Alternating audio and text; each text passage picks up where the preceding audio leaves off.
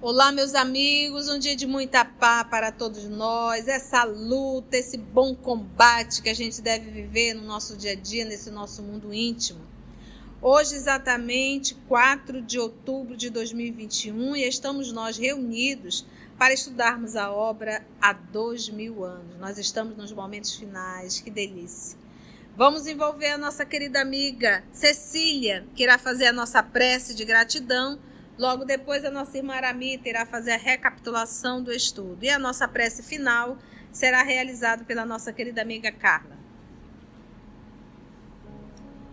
Divino Mestre Jesus, muitas graças te damos pela oportunidade maravilhosa de nos reunirmos aqui para mais um estudo, um esclarecimento que nos ajude a caminhada, que nos ajude a ver, a sentir o teu amor nos legando todas as possibilidades para que nós possamos conseguir chegar a dias melhores, a patamar melhor do fim dessa nossa existência.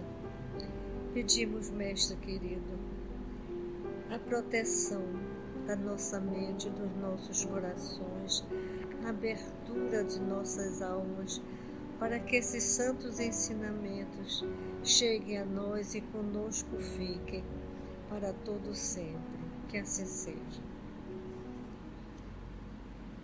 Muito bem, Cessi. Vamos lá, nossa irmã Aramita. Em nosso último estudo, nós vimos que estamos, pulamos do ano 70 logo para o ano 78. Mana nos dá notícias, né, que eles se mudaram para Pompeia, estão morando em Pompeia. Ele e Flávia estão cegos. Dá notícia de Plínio, que voltou para Roma no ano de 73. Só para lembrar que no ano de 78, o, já, faz, já faz 20 anos que o Plínio se afastou de casa. Ele saiu no ano de 58 e teve aquele romance com a Aurélia, mas depois que terminou o romance, ele ficou com vergonha de voltar para casa e tentou recuperar a honra e os postos e ficou trabalhando na Galhas, mas no ano de 73 ele voltou para Roma e começou a ascender na carreira. E eles estão em Pompeia, Públio, Ana e Flávia, e toda noite eles se reúnem no terraço e conversam e conversam sobre o Cristo.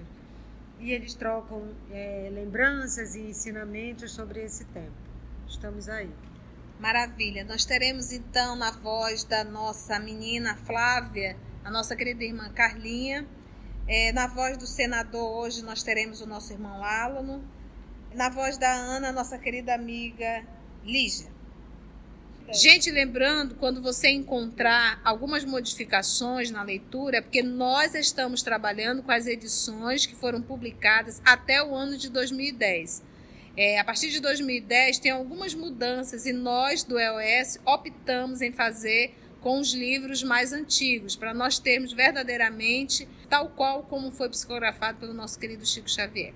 As mudanças que nós estamos encontrando, gente, não traz prejuízo Algumas são um pouco desagradáveis, mas não nos traz prejuízo. A história, tá bom? Mas nós decidimos e optamos trabalhar com as obras mais antigas, tá bom? Então, você, se você quiser, faça uma anotação no seu livro, tá? Então, vamos lá para o terraço. Vamos nos assentar nesse momento de evangelho no palácio da família Lentulus. Sua palavra compassiva e carinhosa espalhou ensinamentos que somente hoje, diz o senador, posso compreender, na sombra espessa e triste dos meus sofrimentos. Então a gente para aqui para pensar, a gente para aqui para realmente sentir esse ambiente, esse diálogo. Imagina, ele já está cego, a menina Flávia, que já é uma mulher, está cega Quem está enxergando tudo aí é a nossa querida Ana, a funcionária. Dois corações mergulhados na treva de uma cegueira. Nesse momento que eles começaram a verdadeiramente enxergar a vida. Então vamos continuar e vamos participar desse diálogo. Cada um de nós assentados aí quietinho observando essa conversa desses três. Perguntou Flávia Lentulha, extremamente interessada. Meu pai, chegastes a ver o profeta muitas vezes? Não, filha. Antes do dia nefasto de sua morte infamante na cruz, somente o vi uma vez, ao tempo em que eras pequenina e doente.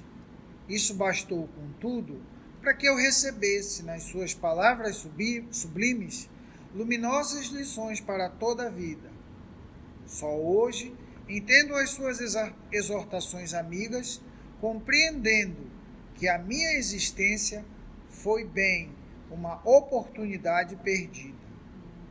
Aliás, já naquele tempo, sua profunda palavra me dizia que eu defrontava no minuto do nosso encontro o maravilhoso ensejo de todos os meus dias, acrescentando na sua extraordinária benevolência que eu poderia aproveitá-lo naquela época ou daí a milênios, sem que me fosse possível aprender o sentido simbólico de suas palavras.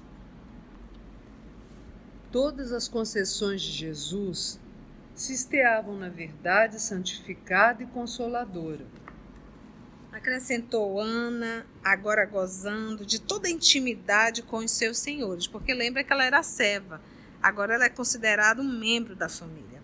Mas olha que interessante, a Flavinha, ela perguntou se, se, se o papai dela, o nosso, é, nosso senador, tinha visto o profeta várias vezes. E nós sabemos que não. Ele o procurou justamente quando a menina estava muito doente e a pedido da própria menina.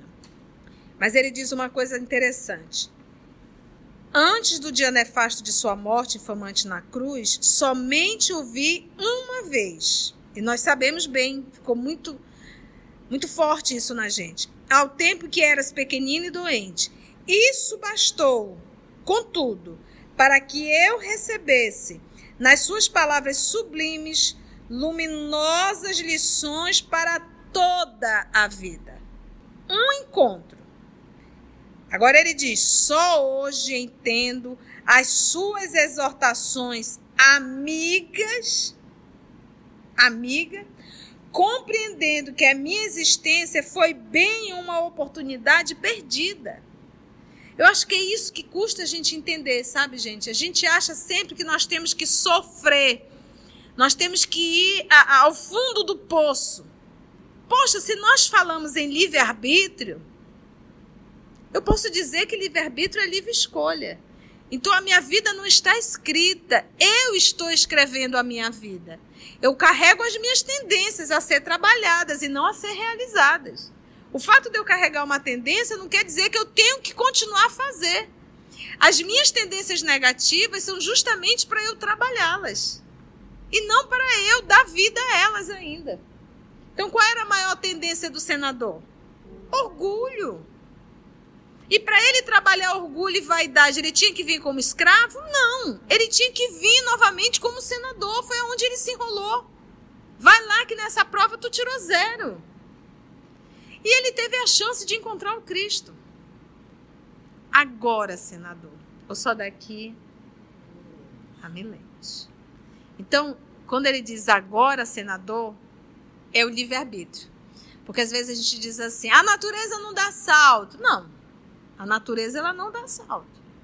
Mas quando eu empurro, é a minha natureza empurrando. Eu não posso exigir que a Carla dê salto. Eu não posso fazer isso.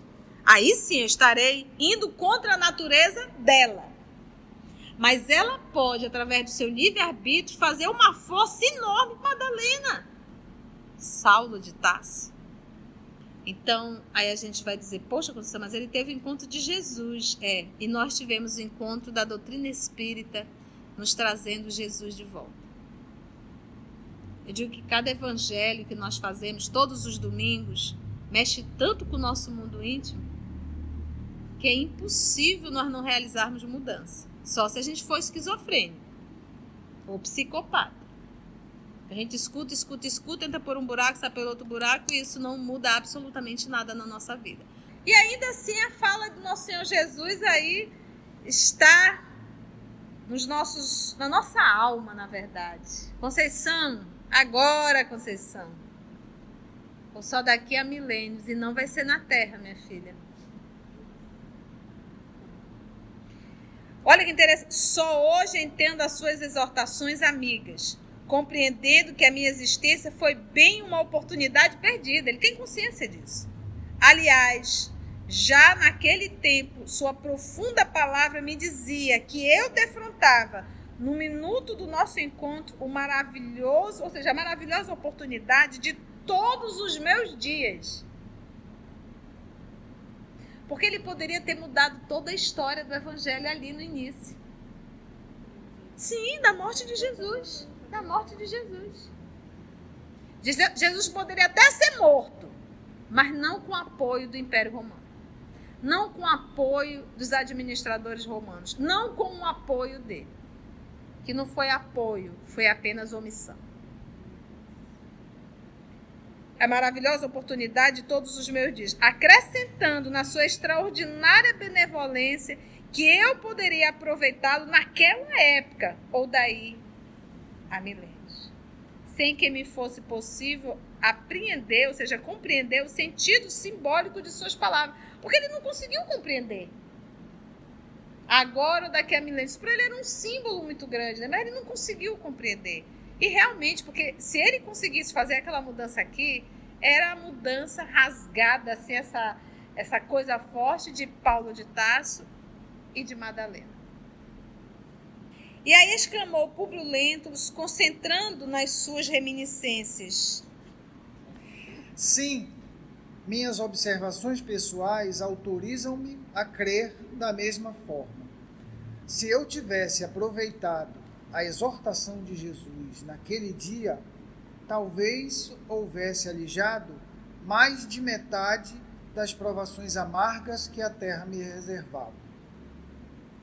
Se houvesse buscado compreender sua lição de amor e humildade, teria procurado André de Gioras pessoalmente, reparando o mal que lhe havia feito com a prisão do filho ignorante, demonstrando-lhe o meu interesse individual, sem confiar tão somente nos, nos funcionários e responsáveis que se encontravam a meu serviço. Guiado por esse interesse, teria encontrado Saul facilmente, pois Flamínio Severus seria em Roma o confidente dos meus desejos de reparação, evitando dessa maneira a dolorosa tragédia da minha vida paternal.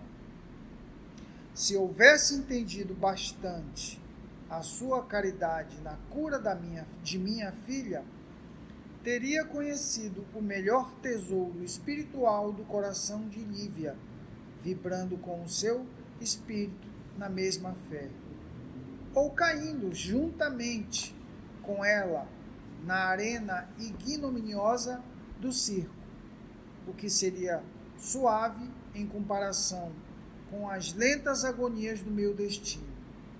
Teria, teria sido menos vaidoso e mais humano, se lhe houvesse entendido o preceito, a lição de fraternidade.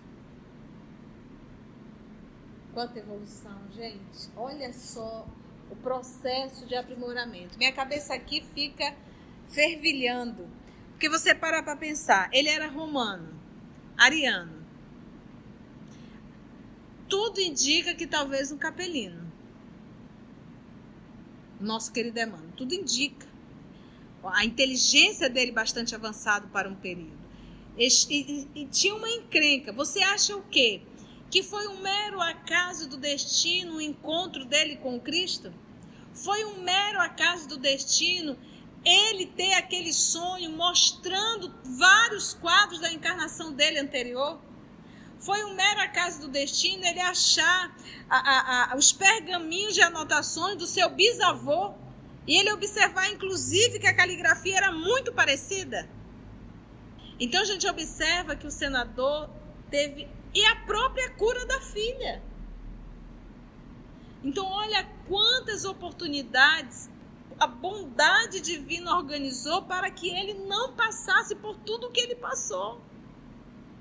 Como ele mesmo diz, bastava ter ido lá falar com André, o Marcos não teria sido roubado. Entendeu, gente? Então a gente para, a gente reflete aqui na vida que ele está nos dando, a própria vida, a história dele, que quando ele psicografou, ele teve que reviver toda essa história.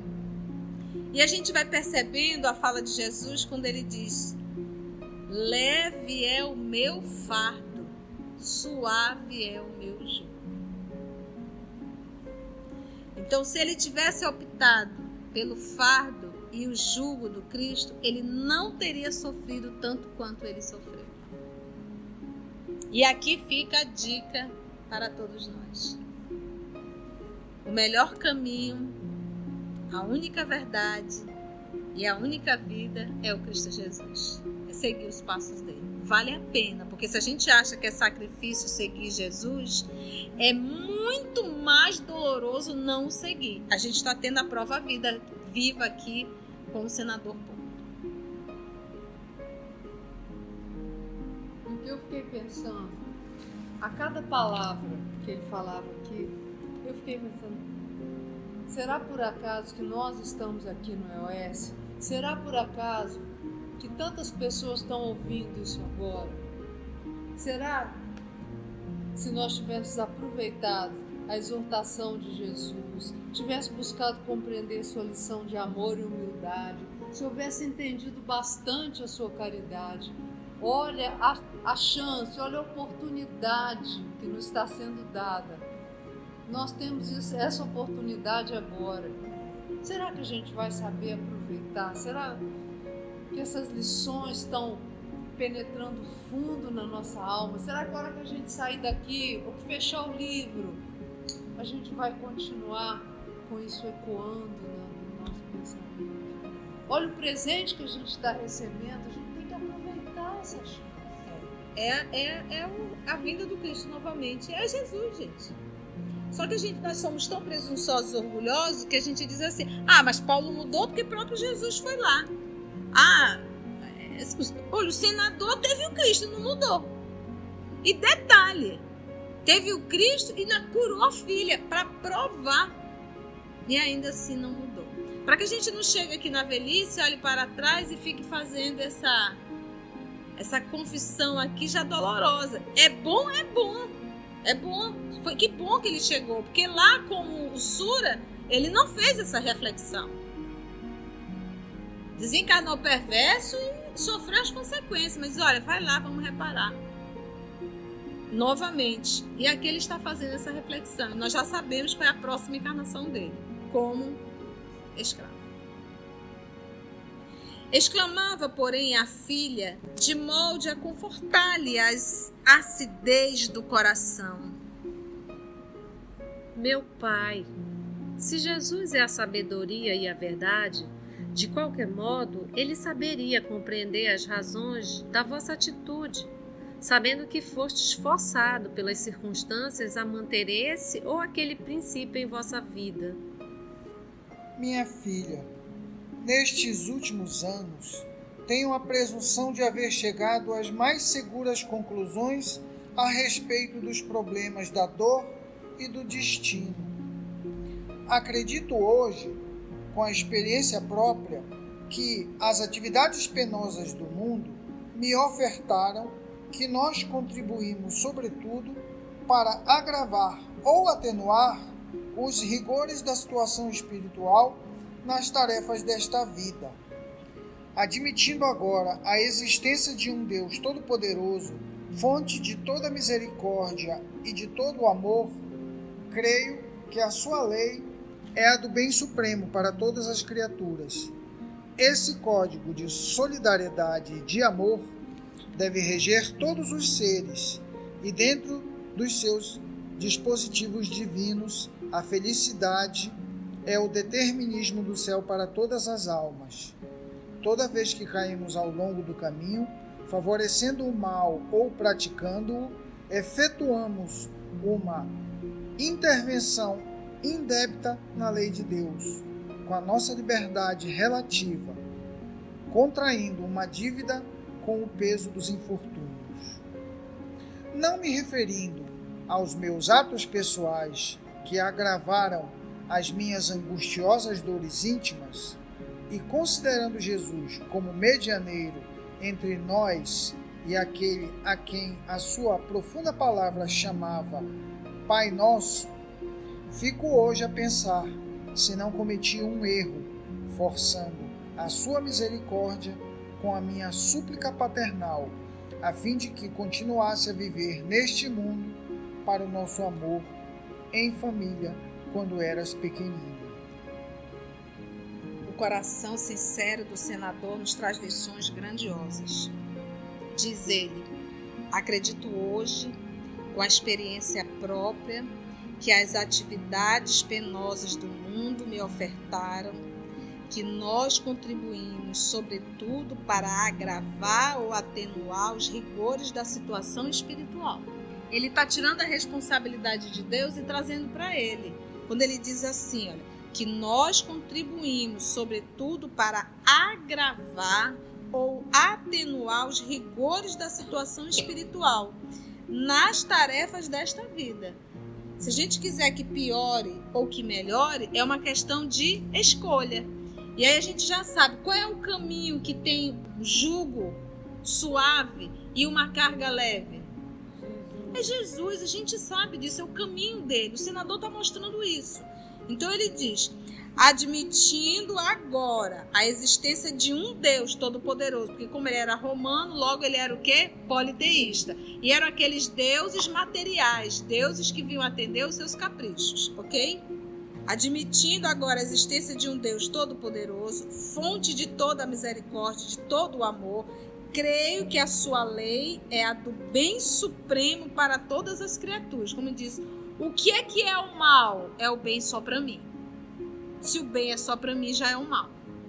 Por isso é que ele diz aqui: é, a lei, essa lei com L maiúsculo, que é a lei divina, é a do bem supremo para todas as criaturas. Ah, eu adoro ouvir som bem alto, mas eu não tenho direito de impor ao meu vizinho. Porque o bem seria só para mim, não para ele. Estou trazendo uma explicação bem simples, para a gente começar a refletir.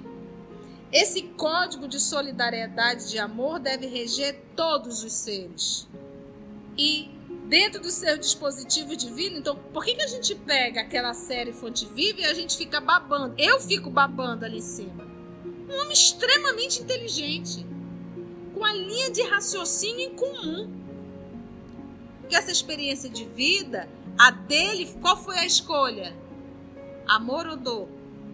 Dor. Célia, qual foi a escolha? Alcione, qual foi a escolha? Esses códigos de solidariedade de amor devem reger todos os seres e dentro dos seus dispositivos divinos.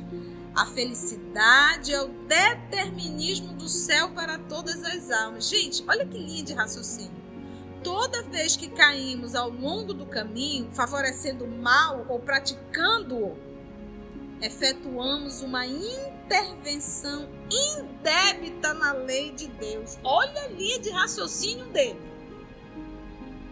Efetuamos uma intervenção indébita na lei de Deus. Porque a lei de Deus não está para eu fazer o mal, está para eu fazer o bem. Quando eu faço o mal, eu faço essa o quê? Intervenção indébita. Com a nossa liberdade relativa, contraindo uma dívida com o peso dos infortúnios. Não me referindo aos meus atos pessoais que agravaram as minhas angustiosas dores íntimas, e considerando Jesus como medianeiro entre nós e aquele a que a sua profunda palavra chamava Pai Nosso. Olha, gente, ele já olha para Jesus e vê no Cristo Jesus aquele que está mediando entre o público e Deus. Por isso que Jesus dizia: ninguém chega ao Pai senão por mim. E ele chamava Deus de quem? Pai Nosso.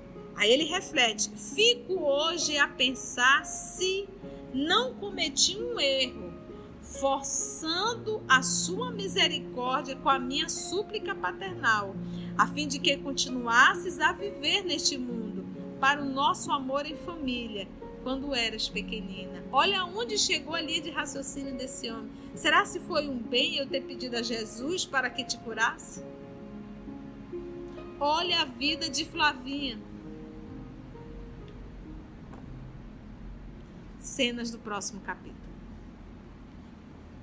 É, mano está surgindo.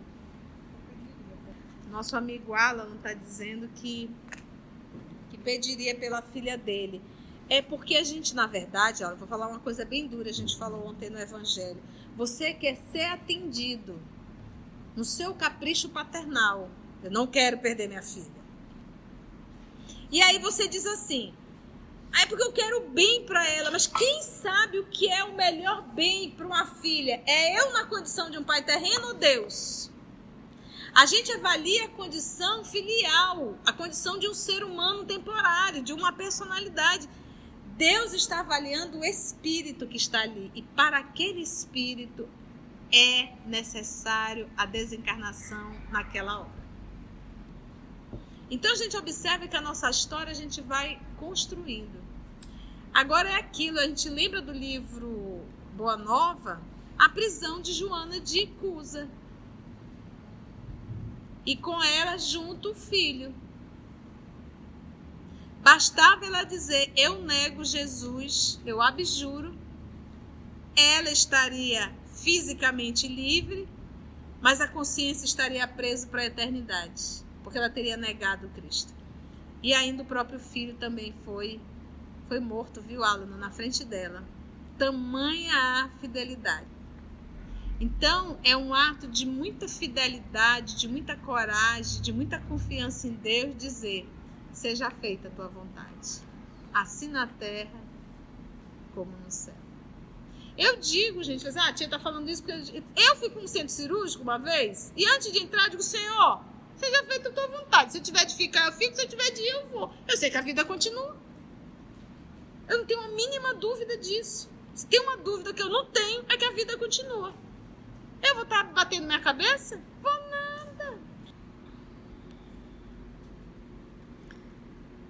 E aquilo que eu sempre falo, a gente tem falado muito isso. Ninguém veio para a Terra de férias. E a gente não pode achar que a nossa vida vai ser sempre um mar de rosa. Não vai. Porque senão a gente não evolui, a gente não cresce, a gente não aprende. E outra coisa, a gente está no corpo orgânico, perecível. E tudo que é matéria tem começo, meio e fim.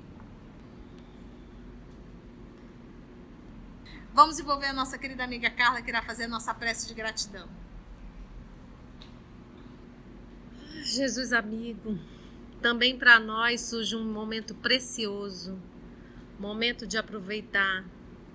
Não temos mais tantos milênios e agora urge nosso momento de sermos mais humanos, menos vaidosos. E nessas lições do senador, entre em nossa mente agora e que se transforme em atitudes, não só em palavras. Que possamos ser essa luz em casa, no trabalho, na rua e ajudar e nos fazer melhores e sermos melhores para os outros. Fica conosco, nos ajuda nessa caminhada, que sabemos que tu estás sempre conosco. Que assim seja.